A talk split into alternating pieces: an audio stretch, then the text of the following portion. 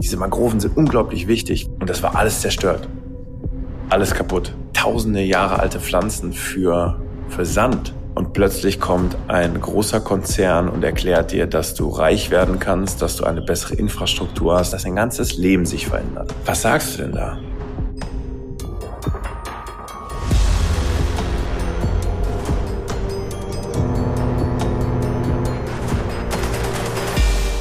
Hallo und herzlich willkommen zu einer neuen Folge Ocean Crime. Ich bin Maja und gegenüber von mir sitzt Madeleine. Moin. Wir haben heute einen Crime mitgebracht über eine Sache, mit der ihr wirklich täglich im Kontakt seid und mit der ihr wahrscheinlich auch aufgewachsen seid. Ja, von klein auf an und heute habt ihr es auch jeden Tag in der Hand. Es geht um Raub, um eine Mafia und nicht nur eine, sondern es ist ein weltweiter Crime, der täglich passiert, in dem Kinderarbeit involviert ist, bei dem Tiere gequält werden und Menschen ausgebeutet werden. Und ja, worum geht's denn, Maya? Es geht um Sand oder genauer gesagt um Sandraub. Ihr habt es wahrscheinlich auch im Titel schon gelesen. Aber ähm, wir wollen noch gar nicht zu viel verraten, sondern erstmal unseren heutigen Gast vorstellen. Das ist nämlich ein befreundeter Meeresforscher, Lukas Müller. Mein Name ist Lukas Müller, ich bin Meeresbiologe und Freitaucher und äh, über die letzten vier Jahre habe ich gearbeitet in der blauen Savanne. Das ist ein Schutzgebiet entlang der ostafrikanischen Küste in Mosambik und dort leite ich ein Bullenhai-Forschungsprojekt.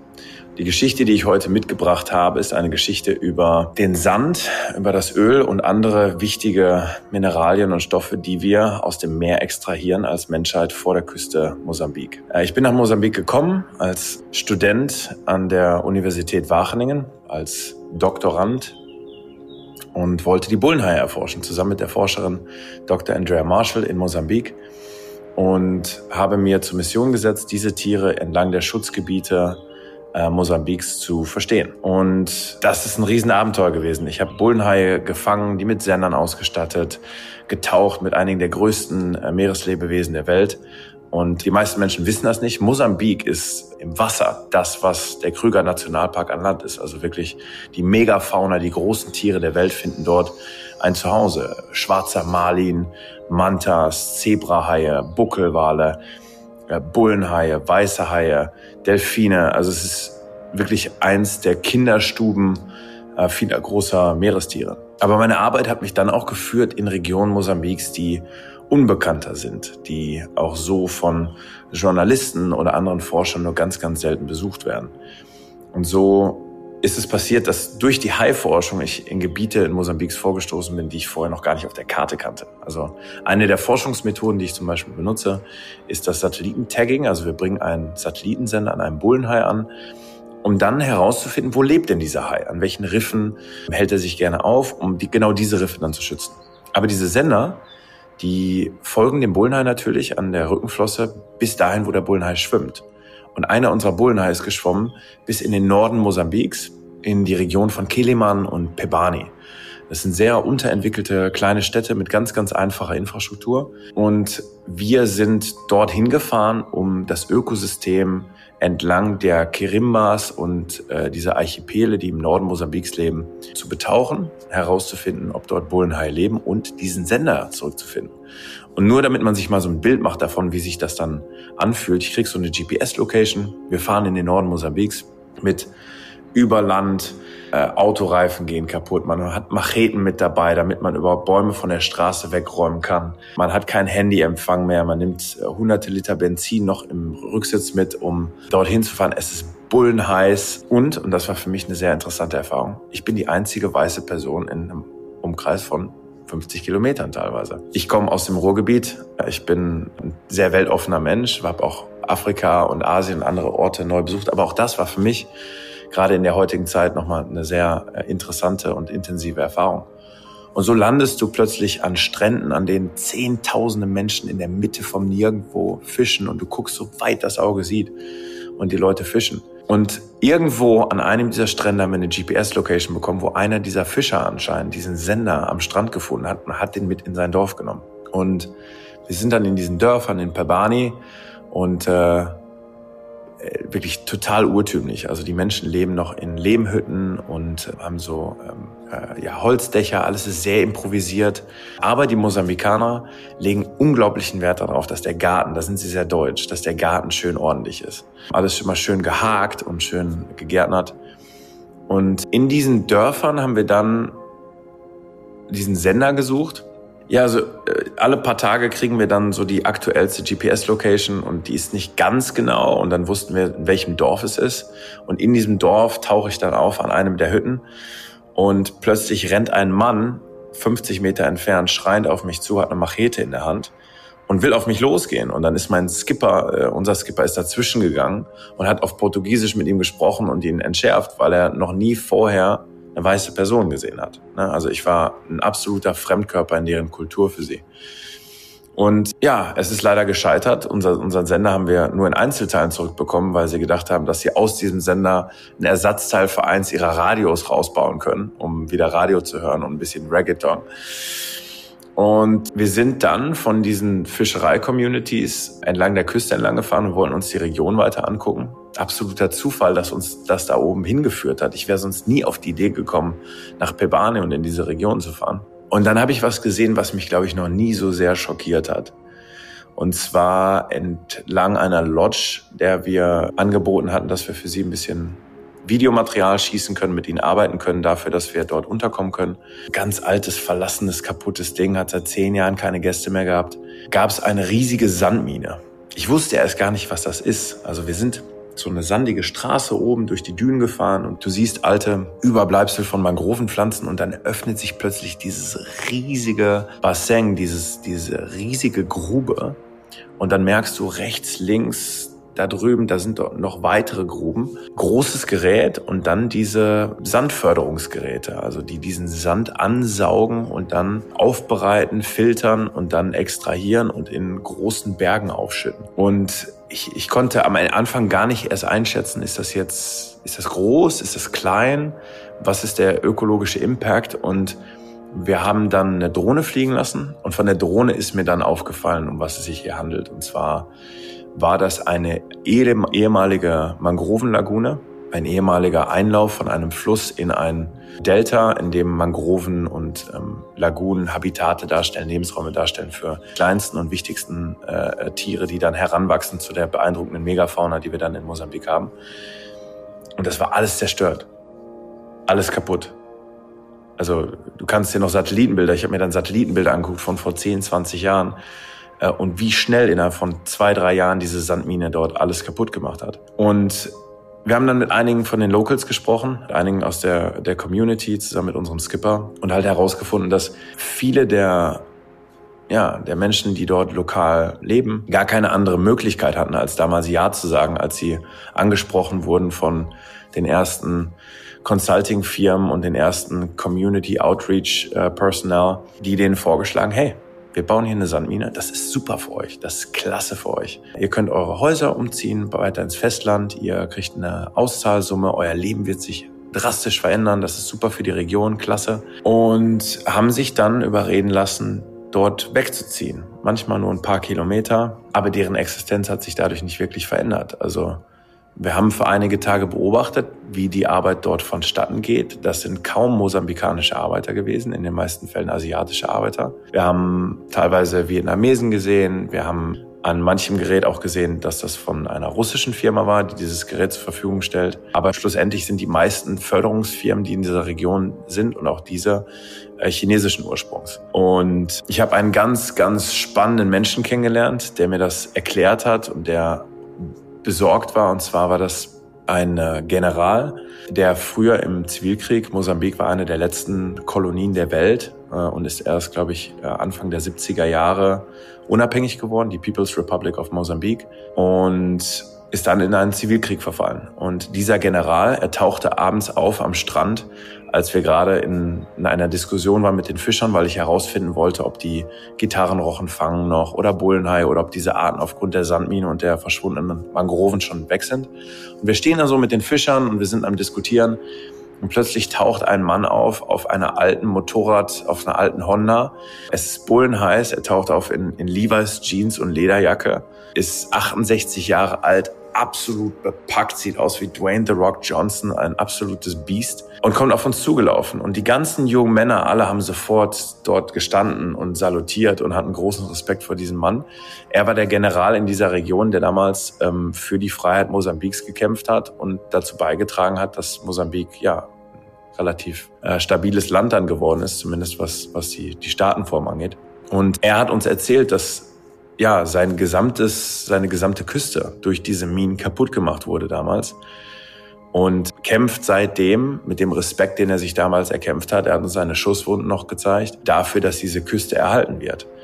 Er leitet ein ganz, ganz kleines lokales Projekt, wo er mit Locals Mangroven neu pflanzt in den Gegenden, wo die Sandminen das noch nicht kaputt gemacht haben. Und das war das erste Mal, dass ich mich mit diesem Thema Sand überhaupt befasst habe. Ich habe das am Ende gar, am Anfang gar nicht verstanden. Wie kann das sein, dass hier eins der Gebiete, was anscheinend für die Bullenhaie, die ich so sehr liebe, die ich so sehr studiere, diese Mangroven sind unglaublich wichtig. Wie kann das sein, dass die kaputt gemacht werden, gerodet werden innerhalb von ein paar Jahren?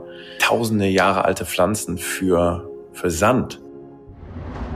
Jetzt hat Lukas uns gerade direkt mitgerissen in seine Story und äh, deswegen wollten wir da gar nicht unterbrechen. Aber um euch nochmal ein bisschen Gefühl zu geben, wo sind wir denn überhaupt?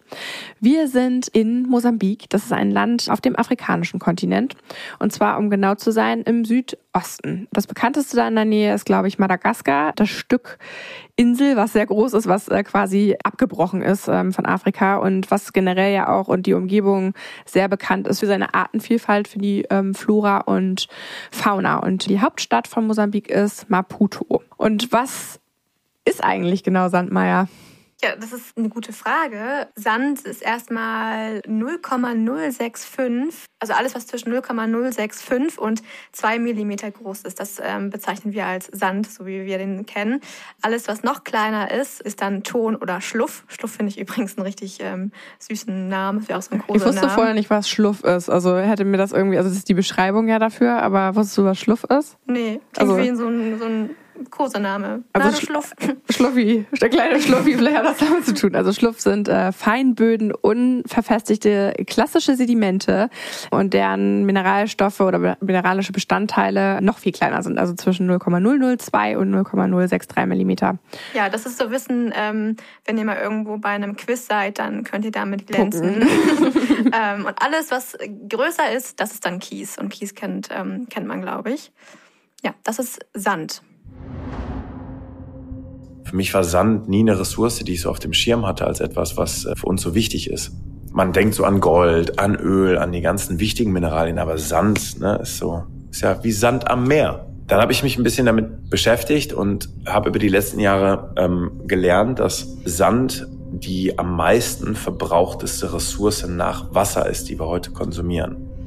Das liegt daran, dass wir als Menschen durch Beton und durch Zement und viele dieser Rohstoffe, die wir zum Bauen brauchen, Re Rekordmengen an Sand verbrauchen. Also im Jahr werden circa 12 bis 17 Millionen Tonnen Sand generiert durch Sedimente in den Ozeanen und durch Strände, aber auch in Gebirgen und das Abreiben von Sand in Wüsten.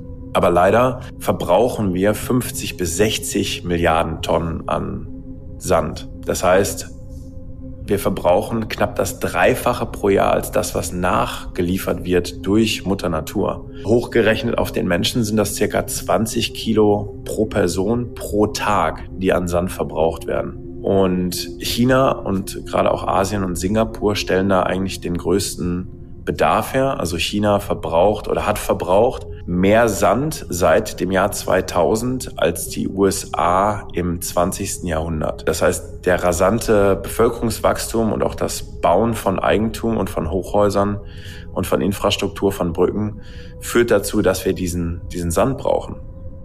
Sanddepots sind ja nicht immer nur an der Oberfläche in einer Düne, sondern Sanddepots können auch tiefer reichen, also unter den Meeresspiegel tatsächlich. Und was in Mosambik hauptsächlich passiert, ist, dass sich Minenunternehmen Locations suchen, wo man relativ schnell eine Anbindung an eine Straße hat, dann große Sanddünen hat, also große Vorkommen von Sand, die man äh, extrahieren und fördern kann, aber in manchen Fällen auch den Zulauf hat von natürlichen Wasserquellen, weil das für äh, verschiedene Prozesse ganz förderlich ist, wenn man dann auch noch den Zugang von äh, Wasser hat. Und da kann es halt passieren, dass genau diese Punkte da sind, wo ja Mangrovengebiete sind. So ist das der Fall oben in äh, Pebani. Aber diese Sanddünen an sich, selbst wenn das nicht in einem Mangrovengebiet sind, haben eine ganz, ganz wichtige Rolle. Also für Verhinderung von Erosion im Inland, für Mikroklimadynamiken, was die Landnatur angeht. Diese Sanddünen können aber auch und auch die Strände, die können ganz wichtig sein für Schildkröten, für die Brutplätze von äh, Schildkröten. Das heißt, auch wenn das Roden von Mangroven und von Lagunen und von Mündungssystemen ein großes Problem ist, ist auch das Extrahieren von Sand entlang von ganz, ganz großen Dünenplätzen für Vögel, für Reptilien, für landesinnere Tiere, aber auch für marine Tiere wie Schildkröten, die da, darauf angewiesen sind zum, zum Leichen und zum Brüten, halt ja sehr, sehr schädlich. Ich finde, das klingt wie ein sehr schlechter Scherz, dass unserer Erde Sand ausgeht. Weil mhm. Lukas hat das ja auch schon gesagt, man sagt ja immer wie Sand am Meer, aber wir haben nicht, es ist nicht wie Sand am Meer. Wir haben zu wenig davon. Liegt halt vor allen Dingen auch so ein bisschen daran, um welche Art von Sand es geht natürlich. Also wir sind jetzt ja noch nicht darauf eingegangen, wofür man den alles einsetzt. Das erklären wir nochmal ein bisschen genauer. Aber wir brauchen vor allen Dingen, oder nicht wir, sondern generell wird benötigt am meisten Sand, der wassergebunden ist, um unter anderem zu bauen. Und diese spezielle Art von Sand, die gibt's eben nicht wie Sand am Meer, sondern die kommt eben nicht überall vor und muss in ganz speziellen Gebieten, wo Lukas eben auch schon drauf eingegangen ist, abgebaut werden. Es gibt zum Beispiel auch, also natürlich auch verschiedene Arten von Stränden, deswegen sehen die auch so unterschiedlich aus. Es gibt sowas wie zum Beispiel wie Vulkanstrände, die schwarz sind, die dann eben durch Vulkangestein oder Lava, Abrieb, also die getrocknete Lava abrieb, der dann schwarz wird. Oder ähm, wenn man auf den Malediven ist und die traumhaften weißen Strände sieht, dann ist das, da sind das Reste von Muscheln und auch von Korallen und das eignet sich halt überhaupt nicht zum Bauen, weil der auch viel zu grobkörnig ist. Ja, und da ist ja auch das Ironische daran, dass vor allem die arabischen Staaten, wo ja super viel Wüstenlandschaft ist, dass das die Länder sind, die ganz viel Sand importieren müssen, obwohl sie ja eigentlich super viel Sand da haben. Aber dieser Wüstensand eignet sich eben nicht ähm, zum Bauen, weil die Körner eben viel zu glatt sind und deswegen importieren die ganz viel. Gerade Dubai ähm, schüttet ja auch ganz viel künstlich auf wo man sich jetzt natürlich fragt, weiß, Sand ist knapp, warum das sein muss. Aber ja, also das ist nochmal so, glaube ich, ganz gut zu wissen, dass ähm, Wüstensand nicht verwendet werden kann oder zumindest noch nicht verwendet werden kann, um eben zu bauen. Kann ich schon mal einen kleinen Hint geben, wofür in Deutschland der meiste Sand ähm, verbraucht wird. Und das sind ähm, 95 Prozent des Sandes, der hier in Deutschland verwendet wird, wird komplett für den Bau eingesetzt. Und um euch mal so ein Gefühl dafür zu geben, zum Beispiel, wenn man ein, ein Familienhaus plant zu bauen, dann braucht man für ein einziges Haus, also natürlich abhängig von der Größe, aber um die 200 Tonnen Sand für den Bau des Hauses. Oder wenn man eine Baustelle draußen irgendwo sieht und die Autobahn neu gemacht wird, so ein Kilometer Autobahn verbraucht 30.000 Tonnen Sand. Ein Kilometer Autobahn, 30.000 ja. Tonnen. Und der muss erstmal irgendwo herkommen. Ja. Und wie wir schon gesagt haben, diese Ressource ist endlich und kann man nicht einfach nachproduzieren. Und Lukas hat das ja ganz kurz erklärt, wie Sand überhaupt entsteht. Aber es ist, ich will es noch mal ein bisschen genauer erklären, damit euch klar wird, dass das eben wirklich Jahrtausende dauert, bis Sand überhaupt entsteht. Also das ist zerkleinertes Gestein aus den Bergen und ähm, Frost, Hitze, Regen, Wind und Bakterien setzen dem Gestein dann eben zu und dann spalten sich immer wieder Stücke ab und die enden dann irgendwann an einem, an einem Strand. Also es landen in Flüssen davor vielleicht noch. Also es ist ein ganz, ganz langer Prozess. Und das, was wir aktuell ist, also alles ja, der ist nicht mehr regenerativ, nee. der kommt nicht mehr wieder. Also wenn das Millionen von Jahren dauert, dann ist da nicht alles zugebaut. Ne? Also das ist ja schon richtig krass. Und den, den Raum hier selber, also egal, was ihr gerade um euch rum seht, das würde es nicht geben ohne Sand. Das finde ich auch nochmal einen ganz interessanten Fakt, weil das eine ist halt, dass man weiß, okay, beim Bauen, da ist Zement und so weiter und setzt sich zusammen mit, mit Sand und das wird im Hausbau eingesetzt, finde ich ist gar nicht so abwegig, aber dass Sand in Glas ist oder in deinem Laptop oder in deinem Handy, wo auch Glas dran ist, das finde ich zum Beispiel total absurd. Also, dass es eigentlich in fast allen Technologien Sand drin steckt und zwar auch zum sehr großen Teil. In Glas zu 75 Prozent. Deswegen, ähm, da gehen wir aber später nochmal drauf ein, ist es auch so wichtig, dass man sein Glas zum Altglascontainer bringt, damit das recycelt werden kann. Aber das kommt später nochmal in unseren Call to Action. Wir wollen jetzt erstmal über den, den Crime reden, weil überall da, wo Ressourcen endlich sind, ist der Bedarf groß und immer da gibt es auch meistens Verbrechen. Und so auch hier. Hier kommt nämlich dann die Sandmafia ins Spiel. Und mir war vorher bewusst, dass generell natürlich Sand überall vorkommt, aber dass illegal Sand abgebaut wird und so viele Länder davon betroffen sind, war mir einfach nicht bewusst. Also wir haben, also wo man, wenn man anfängt zu recherchieren, dann findet man schon was davon, aber es ist jetzt kein Thema, was so viel Sand aufwirbelt, wenn man das so möchte. Wir haben Länder wie Marokko und Mosambik, Südafrika, Ghana, Indien, Indonesien, die immer wieder auftauchen, wenn es um illegalen Sandabbau geht. Und das geht halt so weit, dass nicht nur Strände komplett verschwinden oder Natur und Umwelt zerstört werden, sondern vor allen Dingen auch ganze Inseln verschwinden. Also in Indonesien sind äh, also bekannt und offiziell gemeldet, dass 24 indonesische Inseln schon komplett weg sind. Das bedeutet auch, dass Leute umgesiedelt werden müssen. Und es gibt ja auch legalen Sandabbau, so ist es ja nicht. Also es gibt schon auch Regelungen dafür, wie viel Sand abgebaut werden kann. Das ist natürlich auch, wie wir in den letzten Folgen gelernt haben, ja auch immer sehr länderabhängig, was da erlaubt wird und was nicht. Und da alle eben denken, na Sand haben wir ja genug, ist es gar nicht so hoch aufgehängt oder nicht als so dramatisch häufig angesehen. Aber das ist ist so dramatisch und es geht halt wirklich darum, ob Leute sterben. Also entweder beim Abbau selber oder auch ähm, umgebracht werden, weil es einfach um sehr, sehr viel Geld geht, vor allen Dingen auch. Und am Land ist es so, dass auch, es werden Kinder eingesetzt für die Arbeit, es sind widrige Umstände, unter denen gearbeitet wird, es sind ganz tiefe Schluchten, kann man sich ja vorstellen. Also es gibt in Deutschland zum Beispiel Begrenzung, dass man bis zu 30 Metern unter anderem graben darf. Das hat man in anderen Ländern jetzt ja nicht so. Da wird einfach gegraben, bis da kein Sand mehr da ist. Und da fallen Leute rein, die haben nicht die richtigen Gerätschaften unter anderem oder es werden auch Tiere eingesetzt, die gequält werden dafür, weil das einfach viel zu große Lasten sind, die sie transportieren müssen. Häufig sind es auch Esel unter anderem, die eben Berge hoch und runter laufen müssen auf Gelände, was überhaupt nicht für sie ausgelegt ist und auch viel zu schwer bepackt sind. Und häufig ist es auch so, ich habe ein Interview gesehen, wo auch Leute gefragt wurden, die an dem Abbau beteiligt sind, die natürlich wissen, dass es illegal ist und auch nicht gut für die Umwelt, die auch nicht stolz darauf sind, die aber gar nicht die Möglichkeit haben, was anderes Lukratives im Land zu machen und das natürlich ausgenutzt wird dann auch von Leuten, die illegal die Leute dann da beschäftigen. Und denen tun auch die Tiere leid, die dann da gequält werden. Aber die müssen halt dann auch sehen, wie sie ihr täglich Brot dann finanzieren. Also es ist ein, auch hier wieder ein Kreislauf, der viele Opfer fordert. Ja, man muss ja auch sagen, dass die Mafia gut bezahlt. Ne? Also dass die Leute da auch keine wirkliche Alternative am Ende haben. Und die Mafia, also man sagt, dass in Indien die tödlichste Sandmafia ähm, weltweit ist. Dort haben die, hat die Mafia schon Journalisten bei lebendigem Leibe verbrannt, Aktivisten erstochen, Polizisten mit Lastwagen überfahren. Allein in den letzten Jahr, zwei Jahren starben um die 193 Menschen, die irgendwie was zum Thema gemacht haben, also zum Thema illegalen Sandraub. Und das ist nun die Zahl, die bekannt ist. Also die Dunkelziffer, man weiß es nicht. Weil zusätzlich sterben natürlich auch Leute, die dann eben arbeiten, an, um diesen Sand eben ähm, zu rauben.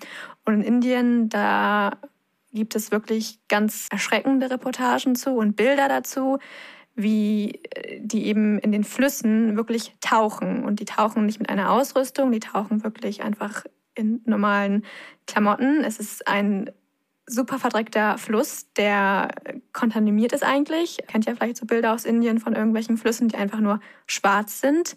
Also dagegen ist die, die Elbe sauber, würde ich sagen.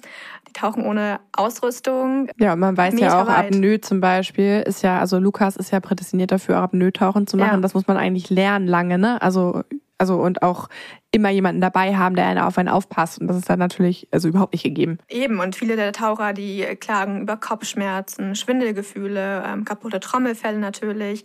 Und wenn sie unter Wasser das Bewusstsein verlieren, dann, ja, dann merkt das auch niemand im trüben Fluss und die werden dann irgendwie Tage später vielleicht äh, mal angespült oder so. Es sind wirklich schreckliche Zustände. Also und das Schlimme daran ist, dass das kaum zur Rechenschaft gezogen wird. Also, dass das irgendwie die ganze Zeit so weiter funktioniert. Ähm ja, warum ist das so? Also, ähm, vielleicht auch mal den Begriff Mafia zu erklären. Also, es klingt immer so krimimäßig und der Ursprung ist ja in Italien der Mafia selber, aber generell ist die Mafia ein Überbegriff für oder die äh, zusammenfassende Bezeichnung für äh, aus verschiedenen Ländern agierende Organisationen, die verschiedenste Prozesse haben, kriminell halt zu sein. Also es sind halt schon Strukturen da, die diese Kriminalität halt einfach unterstützen und deswegen funktioniert das auch, also weltweit. Mhm. Und nochmal um auf den Ozean zu sprechen zu kommen. Das sind jetzt, also es gibt ganz viele verschiedene Wege, um eben Sand abzubauen oder Sand zu rauben, wie wir jetzt auch gerade schon erklärt haben. In Marokko funktioniert es anders als zum Beispiel jetzt in Indien. Aber generell gibt es auch so Schiffe mit riesigen Schläuchen, die eben den Sand von Meeresboden wirklich absaugen. Und dabei ähm, zerstören sie auch alles. Also das Leben, die Korallenriffe werden abgerissen. Lebewesen werden natürlich eingesaugt und zerquetscht. Also das ist noch ein weiterer Strang, der diesen ganzen Crime natürlich, der dazugehört einfach. Jetzt äh, ist in vielen Köpfen natürlich, wenn so ein Crime auftaucht und es irgendwo in den Nachrichten oder auf TikTok oder sonst irgendwo zu sehen ist, ah, das ist ja auch ganz schön weit weg, ne? So Marokko, Afrika, kann man mal sagen, irgendwo Mosambik, weiß ich nicht mehr, wo das liegt vielleicht. Interessiert mich jetzt erstmal nicht. Also interessiert uns natürlich schon, weil, wie wir ja schon gesagt haben, besteht ja eigentlich fast alles, was auf diesem Tisch hier vor mir ist, ähm, schon aus Sand und vor allen Dingen auch so Urlaubsparadiese oder Orte jetzt gerade mit dem neuen Euro-Ticket äh, im Gespräch gewesen. Die Insel Sylt zum Beispiel ja, was macht Sylt so aus? Viel Sand zum Beispiel, Kniepsand und ähm, vor allen Dingen auch Dünen, die aber eigentlich schon lange weg wären und damit alle Gästinnen Freude daran haben, vor allen Dingen auch lange und das ja auch ein boomendes Geschäft dort ist, ähm, hinzufahren und auch vor allen Dingen äh, der Tourismus natürlich boomt, muss der Strand aufgeschüttet werden. Also der wäre ähm, schon längst weg, weil das Meer ähm, immer mehr von dem Sand wegspült und mit aufnimmt und deswegen müssen die Strände immer wieder aufgeschüttet werden und eine Million Kubikmeter Sand braucht Sylt jede Saison. Mhm. Da gibt es dann so auch Bilder von Baggerschiffen, die da anrücken und den ganzen Strand ähm, blockieren. Das sind so Bilder, die kennt man eben nicht von Sylt. Was da so auf Sylt im Winter passiert, finde ich, sollte man wissen, dass wir eben auch davon betroffen sind. Und nicht nur wir oder gen also generell alle Urlaubsgebiete. Florida zum Beispiel ist ja eins der Tourismusgebiete überhaupt. Und für die ist das wirklich eine richtige Katastrophe, dass da jetzt der Sand verschwindet. Und die ähm, benutzen zum Beispiel das, was ich eben genannt hatte, ähm, dass sie wirklich Sand aus den Meeresboden graben ähm, und das dann an die Küste spritzen. Klingt total fancy, ist aber, wenn man drüber nachdenkt, für die Umwelt auf jeden Fall nicht so geil. Ja, und vor allen Dingen auch so, ähm, einige Länder bauen ja auch ganze Inseln selber mit Sand auf, also auch gar nicht mal die Küsten nur, die wieder aufgebaut werden, sondern Palme äh, in Dubai zum Beispiel ist ja relativ bekanntes Fotomotiv auch. Wer die schon mal gesehen hat, die ist ja komplett aufgeschüttet und auch die wird ja immer wieder unterspült oder abgespült, sodass die immer wieder aufgebaut werden muss. Oder auch ganze Städte wie Singapur oder so, die sich ja immer weiter vergrößern, die auch komplett auf dem angebauten, ja, auf einer angebauten Sandinsel sozusagen entstehen. Also ja, ihr merkt und ihr hört, Sand ist überall. Nur, äh, mein Lieblingsspruch, den ich noch äh, hier irgendwo aufgeschnappt habe, ist, nur Sterne im Universum gibt's mehr als Sand auf der Erde. Und wir haben mit Lukas eben darüber gesprochen. Er konnte jetzt nicht ähm, bestätigen, dass es eine illegale Sandmine war, die dort ähm, vor Ort war in Mosambik. Aber was er uns noch erzählt hat, was davor ja passiert, bevor so eine Sandmine da eröffnet wird, wird ja mit den Leuten vor Ort gesprochen und da müssen sich Lizenzen geholt werden. Und da steht eben ein ähm, ganzer Prozess dahinter. Und er hat so einen Prozess mal live mitbekommen. Da ging es zwar um Ölförderung, aber es, er meinte, man kann sich auf jeden Fall ähnlich ähm, vorstellen, ähm, wenn es da auch um Lizenzen für Sandabbau geht, ähm, wie das generell ja in nicht so entwickelten Ländern ähm, vonstatten geht und was da für Versprechen gemacht werden und ähm, wie die Leute einbezogen werden oder auch nicht einbezogen werden. Und das wollen wir gerne nochmal mit euch teilen. Es gibt in Mosambik Prozesse, wo man sich auf eine Lizenz bewerben kann. Man bekommt diese Lizenz, nachdem bewertet wurde, ob das umweltfreundlich ist, ob das umweltschädlich ist, was für einen Impact das hat für die lokale Kultur und für die ökonomische Realität der Menschen vor Ort. Das heißt, de facto sind viele dieser Projekte oder ein Großteil dieser Projekte nicht illegal auf dem Papier. Das ist natürlich wie in vielen Orten in Afrika eine Frage des, was ist kriminell oder was ist ein Verbrechen, auch wenn es auf dem Papier kein Verbrechen ist. Ich habe selber keine Kinderarbeit gesehen. Ich glaube auch nicht, dass unglaublich viele Projekte illegaler Natur sind, dass das einfach wild gemacht wird, ohne die, die, die Zustimmung der mosambikanischen Regierung. Was ich aber sagen kann aus eigener Erfahrung und auch aus dem Sprechen mit einigen dieser Communities, der Fischer und auch ist auch äh, gut dokumentiert. Amnesty International hat ganz, ganz viele Reports dazu auch veröffentlicht, ähm, dass das stattfindet. Wenn du ein kleines Dorf in Mosambik bist und plötzlich kommt ein großer Konzern und erklärt dir, dass du reich werden kannst, dass du eine bessere Infrastruktur hast, dass du bessere Elektrizität hast, dass ein ganzes Leben sich verändert. Was sagst du denn da? Du hast vielleicht noch nie eine Sandmine gesehen. Du kannst dir gar nicht vorstellen, was eine Sandmine ist, was das für Konsequenzen hat, was das für Konsequenzen für die Natur hat, auf die du vielleicht auch angewiesen bist. Viele dieser Menschen sind Fischer. wenn jetzt sich plötzlich die Strömungsdynamiken, die Erosion der Lagune verändert und auch die, das Aufkommen von Fischen, dann verschwindet auch da eine Lebensgrundlage. Und da gibt es Praktiken, die ich auch in erster Linie in, in anderen Bereichen gesehen habe, die wirklich schockierend sind. Also da spricht man von Einmalzahlungen, da spricht man von Mehrfachzahlungen, da spricht man davon, dass hinten herum auch Geld oder Belohnung fließen können, die dann einen Ausgleich geben sollen für die Communities. Und das kann man pauschal nicht als schlecht bezeichnen. Also ich kann nicht sagen, dass jede Ausgleichszahlung, wenn ein Dorf umgesiedelt wird, schlecht ist. Aber es gibt ganz, ganz viele Berichte aus Mosambik und das habe ich selber auch erlebt, wo das versucht wird und wo größere Mächte versuchen, den kleinen Mann von seinem Land zu vertreiben, um diese Ressourcen zu fördern. Eins der großen Unternehmen, die Napula schon seit 2007 fördern, ist das irische Minenunternehmen Kenmare. Klar, die Chinesen, also Hayu Mining Company zum Beispiel, ist eines der größten äh, Mining-Unternehmen in Mosambik, die da aktiv sind. Aber das ist nicht nur China, das ist nicht nur Asien, sondern auch die Europäer und auch die Amerikaner sind da vertreten, gerade auch die Briten. Was ich mitbekommen habe, ist, dass südlich unseres Nationalparks, also wir haben Basaruto Nationalpark arbeite ich und direkt da drunter ist ein zweites Schutzgebiet. Das ist das Vilanculos Wildlife Sanctuary, geleitet von unglaublich passionierten äh, Meeresschützern, die ganz, ganz eng mit den Local Communities zusammenarbeiten. Also wirklich ein Rückzugsort für Tiere und für Menschen, die da in Koexistenz leben, wo ich forsche. Und genau südlich von dem Vilanculos Wildlife Sanctuary, also wirklich nahtlos im Anschluss, hat dann diese Hayu Mining Company sich auf eine Lizenz beworben und auch äh, ein paar andere Unternehmen für schwere Sender. Also da geht es nicht nur um Sand, sondern es geht zum einen darum, Sand zu fördern, zum anderen aber auch aus diesem Sand gewisse Metalle zu extrahieren. Wir konnten das gar nicht fassen. Also gerade die Manager von dem südlichen Schutzgebiet, die konnten das gar nicht fassen, mit, mit welcher Dreistigkeit gesagt wird, wir beantragen eine Lizenz, die direkt am Schutzgebiet anfängt und in den ursprünglichen Plänen war es sogar so, dass das im Schutzgebiet stattfinden sollte. Und dann haben sich natürlich die Manager der Schutzgebiete dafür eingesetzt, dass das nicht stattfindet. Und nur um dem normalen Menschen mal so einen kleinen subjektiven Einblick zu geben, wie sich sowas anfühlt, so ein Prozess, wie auf eine Community zugegangen wird. Ich habe das erlebt, als im gleichen Nationalpark im Norden direkt vor dem Nationalpark Öl gefördert werden sollte.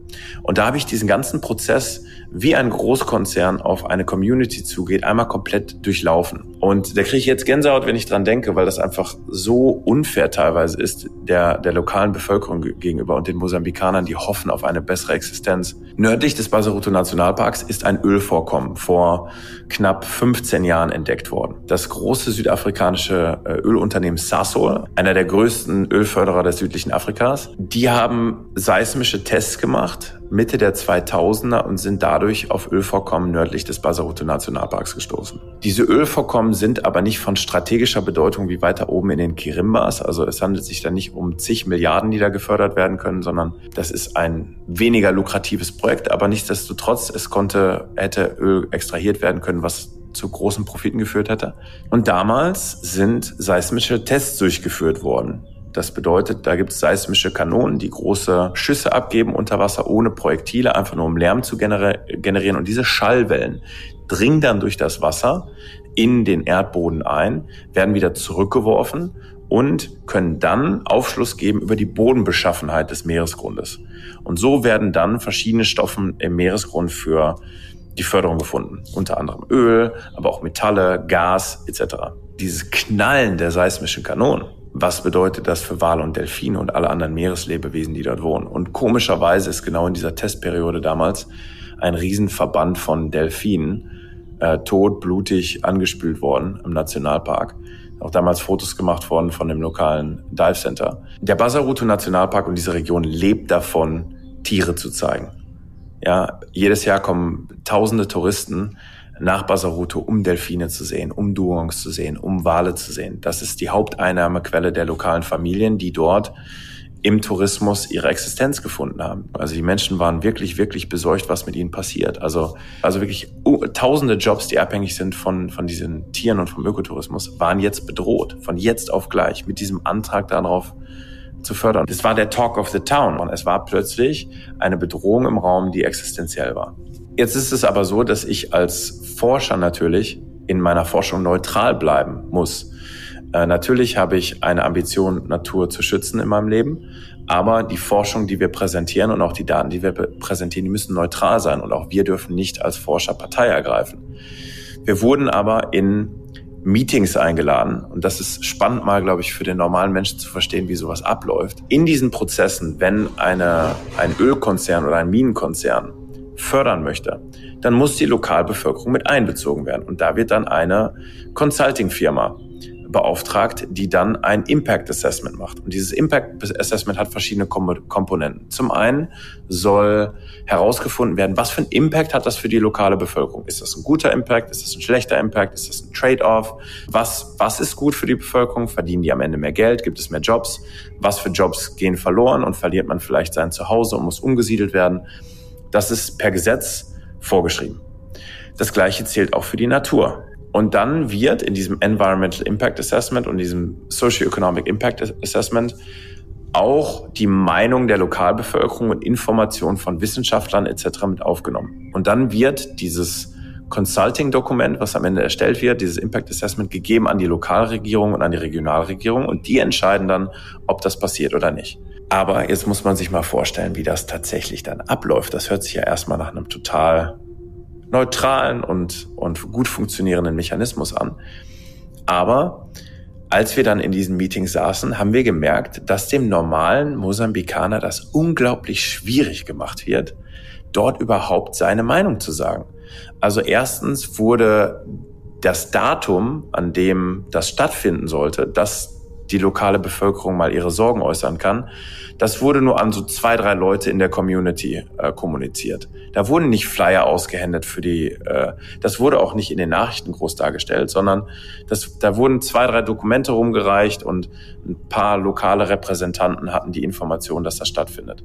Wir haben auch erst auf, auf dem zweiten Wege davon gehört. Dann gibt es die Sprachbarriere. Und am Ende dieser Meetings steht dann, dass nur in Portugiesisch geschriebene Dokumente akzeptiert werden und nur in Portugiesisch geschriebene Daten akzeptiert werden. Ja, was bedeutet, dass alle Menschen, die in irgendeiner Form Englisch sprechen oder auch äh, ausländische Unternehmen, jetzt für jedes dieser Meetings Dolmetscher engagieren müssen und alles übersetzen müssen. Das sind teilweise kleine Hotelketten, die sich das überhaupt gar nicht leisten können oder gar nicht die Kapazitäten dafür haben. Auf der anderen Seite, was ist denn mit der Lokalgemeinschaft, die unter Umständen sich in Shitsua viel besser ausdrücken kann als in Portugiesisch, für die Portugiesisch zwar eine native Sprache ist, aber deren eigentliche Sprache Shitsua ist. Des Weiteren waren die Dokumente, die verteilt wurden über den Plan dessen, was das Ölunternehmen machen will, unglaublich opak. Also da wurden in so Nebensätzen ganz große technische Zusammenhänge genannt und verniedlicht, die eigentlich in ihrer Tragweise viel, viel größer waren. Und das, was ich wirklich am schockierendsten fand, war, dass am Anfang dieses Meetings äh, Sasol und auch die Consulting-Firma sich sehr gegeben haben, als das ist ein offener äh, Austausch hier. Wir freuen uns, dass Sie alle hier sind. Wir kommen gemeinsam zu einer Lösung. Und im Laufe des Meetings gab es unglaublich spannende Menschen, die sich getraut haben äh, zu, zu sprechen. Bis dann irgendwann dieser Ölkonzern die Repräsentanten des Ölkonzerns ihre wahren, wahren Farben gezeigt haben und aggressive Reden gehalten haben und teilweise Menschen unterbrochen haben, gleichgültig waren über die gebrochenen Existenzen, die so ein Projekt ähm, mit sich herbringt. Und das Ganze wurde immer antagonistischer, antagonistischer die Consulting-Firma hat dann versucht, ein bisschen zu vermitteln, bis am Ende dieses Meetings sogar die Repräsentanten des Ölkonzerns versucht haben, unsere Adressen rauszufinden. Die sind zu uns gekommen äh, und haben versucht, den vollen Namen zu kriegen, Telefonnummer zu kriegen, E-Mail-Adresse zu kriegen, unsere Adresse herauszukriegen, um dann Follow-ups zu machen oder andere Dinge. Und das war für mich wirklich schockierend zu sehen, dass in einem in einer Stadt wie Vilanculos, wo ich arbeite, das ist eine Stadt, da leben Experts, da, da leben äh, wohlhabende Menschen, sowohl wohlhabende Mosambikaner als auch wohlhabende äh, Experts. Es ist Multikulti, es ist gebildet, die Leute haben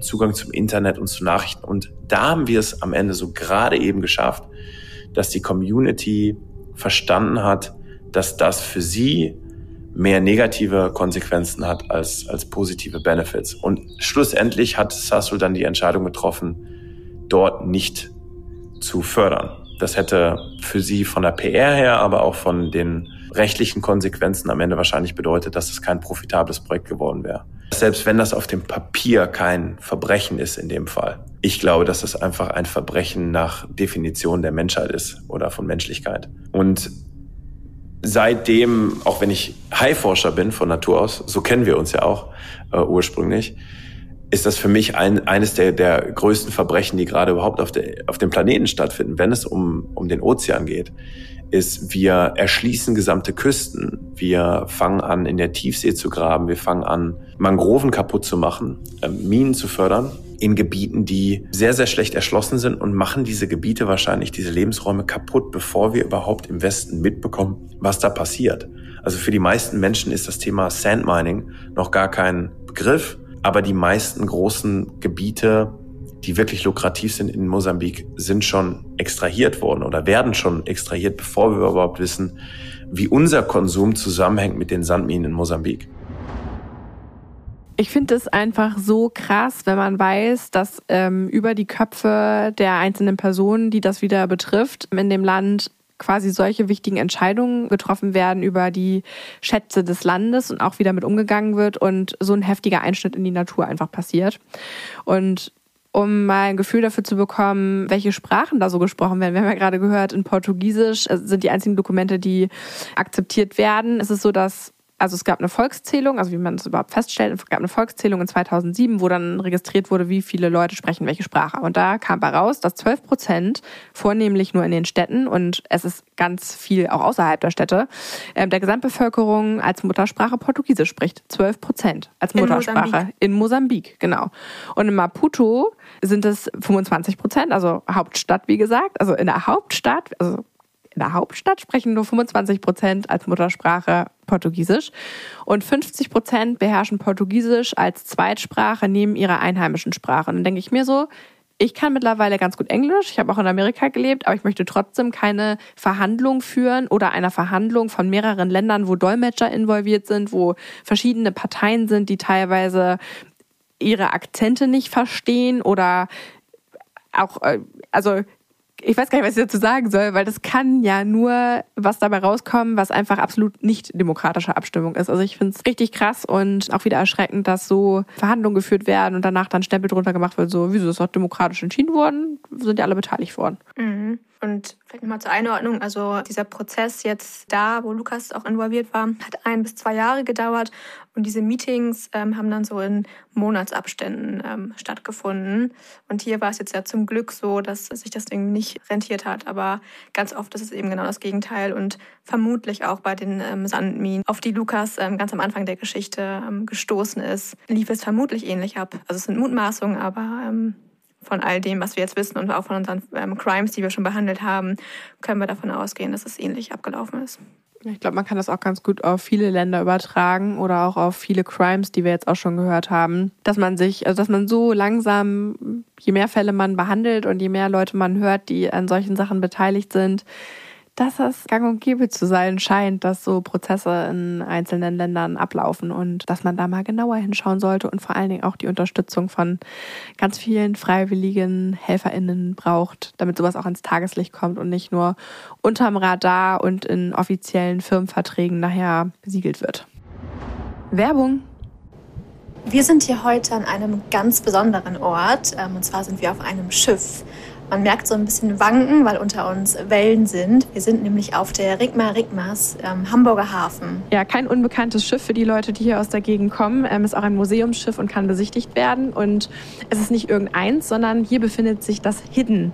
Hidden ist ein Escape Game, was man spielen kann. Für die Leute, die das nicht kennen, das sind auf diesem Schiff oder auf den Schiffen, die dazugehören, das sind zwei insgesamt. Die Cap San Diego gehört auch noch dazu.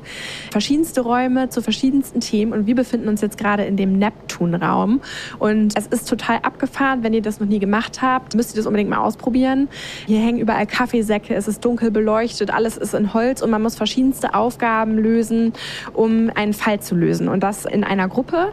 Und da man jetzt nicht immer nach Hamburg fahren kann und ihr auch nicht alle nur aus Hamburg zuhört, wie wir wissen aus unseren Analysen von dem Podcast, gibt es jetzt was Besonderes von Hidden und zwar ein neues Spiel. Wir haben hier einen Umschlag vor uns, in den ich mal reinschaue. Und zwar befinden sich da verschiedene Artikel drin, Zeitungsartikel, Fotos, die einen Fall beschreiben. Und zwar nicht irgendeinen, sondern der bei euch zu Hause einziehen könnte. Und in diesem Fall geht es um eine Insel. Und auf diese Insel kommt ein Kommissar, der dort eigentlich Urlaub machen möchte.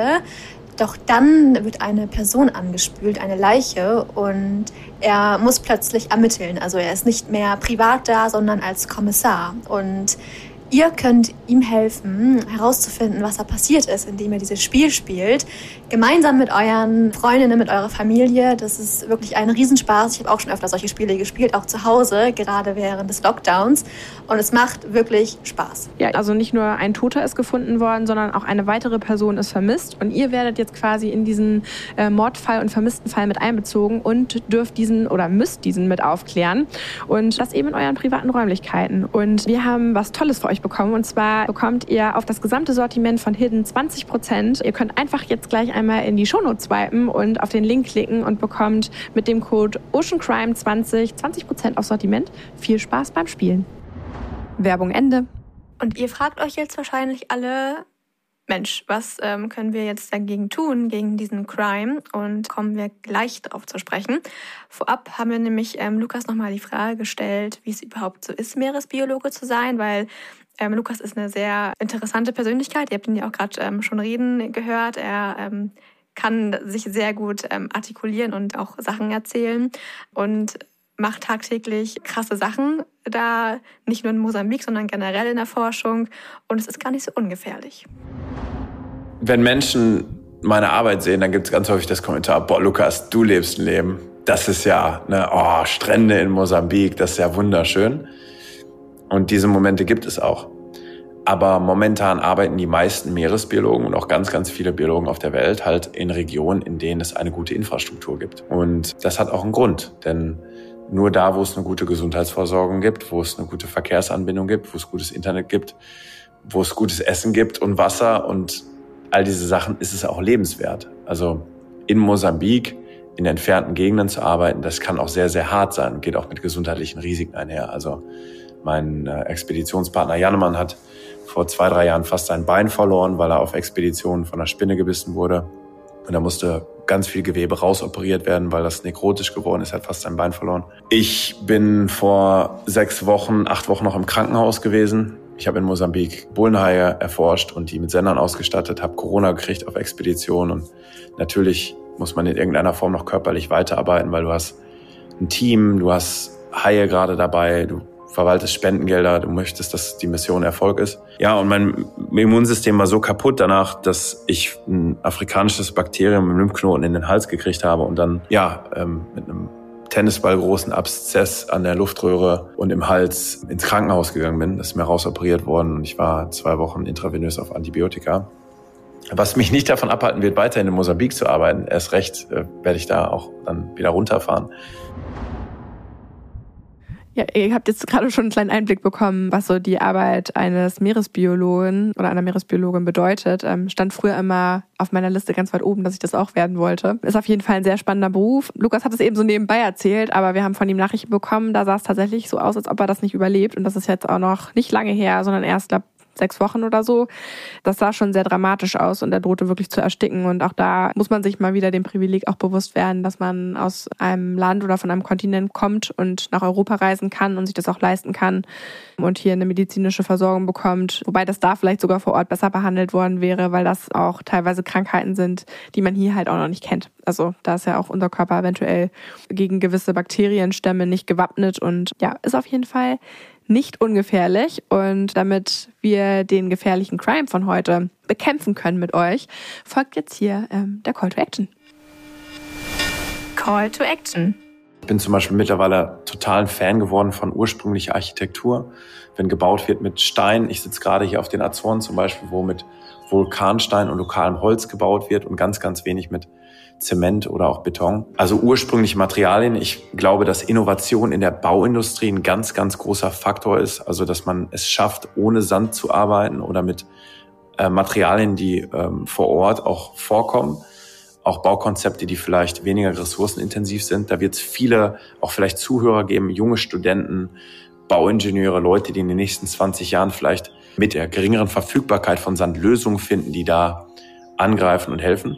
Aber ganz zum Schluss, glaube ich, ist für mich persönlich das, was am meisten helfen wird, um den Ozean zu schützen und sowas zu verhindern, tatsächlich Meeresschutzgebiete zu unterstützen. Also Spenden für Projekte. Wir zum Beispiel haben einen Verein, das Ocean Wildlife Project. Wir unterstützen Naturschutzforschung in Meeresschutzgebieten, um genau für solche Fälle wenn Sandminen oder Ölförderung stattfinden sollen, dass wir die wissenschaftlichen Daten liefern können für Nationalparks, um zeigen zu können, das ist keine gute Idee im rechtlichen Rahmen dann in diesen Prozessen zwischen Regierungen, Unternehmen und lokaler Bevölkerung. Ich glaube aber auch, dass das Bereisen von Meeresschutzgebieten Geld dalassen, wo es auch wirklich ankommt bei der Lokalbevölkerung um diesen Link zu schaffen zwischen Mensch und Tier, ganz wichtig ist, weil die Lokalbevölkerung, die verteidigt halt auch nur die Tiere dann, wenn sie in irgendeiner Form kulturell, spirituell, aber ganz stark auch finanziell, wirtschaftlich miteinander verknüpft sind. Und ganz am Ende kann sich jeder Häuslebauer selber fragen, muss es neu sein? Muss es ein Kasten Beton Bungalow sein? Oder kann ich vielleicht auch was bauen, was ein bisschen weniger Footprint hat? Ich glaube, das, das hilft am meisten. Und Ocean Crime hören. Der Verein Ocean Wildlife Project, der unterstützt meine Forschung und auch die meiner Kollegen schon seit vielen Jahren, ist ein deutscher Förderverein, der Forschungsarbeiten in Meeresschutzgebieten fördert. Und Bracenet und OWP haben auch schon äh, einige Male zusammengearbeitet. Unter anderem hat Bracenet eine Sonderedition für die Blaue Savanne rausgebracht und hat ja eine beträchtliche Summe auch zusammengebracht, die wir dann einsetzen können für die Naturschutzforschung in Mosambik. Und auch so Lukas Müller und Bracenet. Wir haben ja schon viele Netze geborgen. Ich sammle übrigens morgen Netze hier aus den Azoren für euch ein, für eure Azoren Edition. Jetzt habt ihr gerade Lukas Call to Action gehört. Ihr könnt jetzt einmal in die Shownotes springen und auf den Link klicken und euch entweder ein Bracelet für die blaue Savanne kaufen. Die Möglichkeit besteht natürlich, um uns und auch Lukas Arbeit zu unterstützen. Es muss natürlich, das ist einem klar, nicht immer ein Neubau sein, aber ich weiß auch von Freundinnen und auch auf eigener Suche, dass das Problem ist, dass man sich nicht immer für ein, für ein altes Haus entscheiden kann oder auch wie das aufgebaut ist. Deswegen, das ist schon klar, dass man da gucken muss, was auch zu einem passt generell. Aber es ist so, dass man, wenn man heute komplett neu bauen würde und sich auf Stoffe beziehen würde, um das Haus zu bauen, die nachhaltig sind oder die zumindest auch nicht miteinander vermengt werden oder Komponenten zusammengebracht werden, die man nicht wieder auseinander recyceln kann, dass man ein Haus nahezu komplett wieder recyceln könnte, wenn man darauf achtet. Es liegt zum einen auch daran, dass zum Beispiel bei der Betonherstellung, das ist ja ein Gemisch unter anderem, also wird Sand gemischt mit Wasser und es sind diverse Zusatzstoffe da drin. Das können auch Fasern sein, die damit reingemischt werden, damit eben ja eine gute Bindung entsteht und das kann nie wieder auseinander recycelt werden. Das heißt, es kommt extrem darauf an, wenn ihr ein Haus baut oder Sachen anbaut oder erneuert, dass ihr darauf achtet, dass ihr im besten Fall die Rohstoffe an sich verwendet und nicht wirklich viele Bindemittel dazugegeben werden. Das ist ja beim Plastikrecycling, was ja unser Daily Business ist, vor allem auch bei den Netzen immer das Problem, dass wir aus den Netzresten auch ganz viel herstellen könnten und meistens aber bei den Firmen, die jetzt schon Sachen recyceln, Bindemittel dazugegeben werden. Das heißt, es sind unter anderem irgendwie Weichmacher mit da drin oder andere Plastiksorten, die miteinander vermengt werden. So auch zum Beispiel bei herkömmlichen Verpackungen auch mal im Supermarkt. Das nur als kleine Randnotiz. Aber da ist das Problem, dass es eben danach auch nicht wieder recycelt werden kann, es aber günstig in der Herstellung ist und eben auch einfacher und meistens auch pragmatischer. Und so ist es eben beim, beim Bauen unter anderem auch. Was ich dann noch ganz spannend finde, also in die, dieser Richtung passiert gerade einiges. Es gibt zum Beispiel in China jetzt einen 3D-Drucker, der Häuser aus Lehm und Recyclingmaterialien druckt. Also da passiert einiges und ich glaube, wenn man ähm, das Geld hat und die Zeit, kann man sich da auf jeden Fall mal mit auseinandersetzen, wenn man ähm, bauen möchte oder muss. Sonst natürlich Altbau auf Sand bezogen die, die beste ähm, Variante. Ja, oder äh, was mir gerade noch einfällt, unser Projekt, was wir mit dem Ecofluencer damals besucht haben in Namibia. Da wurden ja die Brickwalls. Eco-Bricks. Eco-Bricks heißen die genau. Die verlinken wir euch auch mal. Die haben wir jetzt gar nicht aufgeschrieben, aber die äh, schmelzen unter anderem auch verschiedenste Plastiksorten ein und äh, machen daraus Steine. Mhm, ja. Und äh, damit kann auch ein Haus gebaut werden. Also da gibt es verschiedenste Möglichkeiten und auch schon teilweise Lösungen, die man sich mal anschauen kann. Also uns ist klar, man kann nicht einfach, je nachdem, wo man auch lebt, natürlich nach den Gegebenheiten mitbauen. Aber das ist auf jeden Fall ein großer Punkt. Oder wenn ihr zum Beispiel auch Elektronik kauft, ploppt jetzt ja gerade immer mal wieder mehr auf. Hier auch nochmal ein kleiner Aufruf für WerbepartnerInnen. Es gibt ganz viele Plattformen aktuell, die gebrauchte Laptops oder Handys verkaufen. Und wenn ihr auf der Suche seid nach neuen Geräten, bekommt ihr häufig dafür auch eine Garantie und habt eigentlich Geräte, die aussehen wie neu und müsst nicht komplett neue Geräte kaufen, was natürlich dann auch schon mal eine Einsparung wäre. Mhm, dann, das, was ich auch während der Folge schon angesprochen habe, nicht vergessen, euer Glasleergut ähm, abzugeben, damit eben Altglas recycelt werden kann und kein neuer Sand verwendet werden muss für die Glasherstellung. Und ihr habt am Anfang gehört, dass 30.000 Tonnen an Sand ähm, für ein Kilometer Autobahn verwendet werden müssen. Und natürlich, ist die Lösung dafür? Weniger Autofahren. Also, wenn möglich, auf die Bahn umsteigen. Und das ist nochmal irgendwie ein ganz neuer Punkt ähm, für Leute, die sich nicht, nicht überreden lassen ähm, zum Bahnfahren, wenn man so das Klimathema aufbringt, kann man einfach sagen, aber wusstest du übrigens, dass du damit auch vielleicht verhinderst, dass mehr Sand ähm, abgeraubt wird? also falls ihr mit euren Freundinnen oder so diskutiert, könnt ihr das nochmal mit einbringen als Argument. Ja, also wenn ihr das nächste Mal Sand durch die Finger rieseln lasst, dann habt uns im Hinterkopf. Empfehlt natürlich unseren Podcast weiter, gar keine Frage. Darüber freuen wir uns natürlich immer sehr.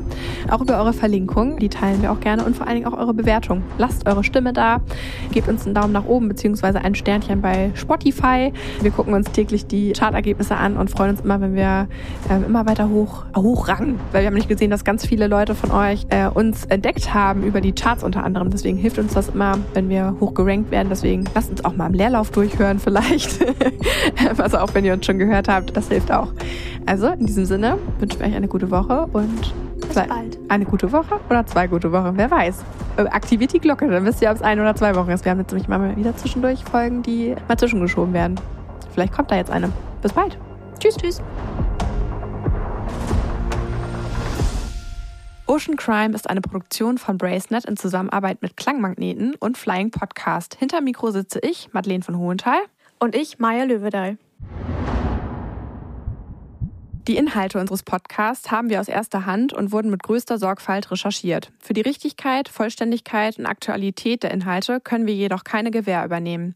Wir schließen jegliche Haftung für das Offenlegen von geheimen Informationen aus und wir können keine Haftung für eventuelle Folgen übernehmen.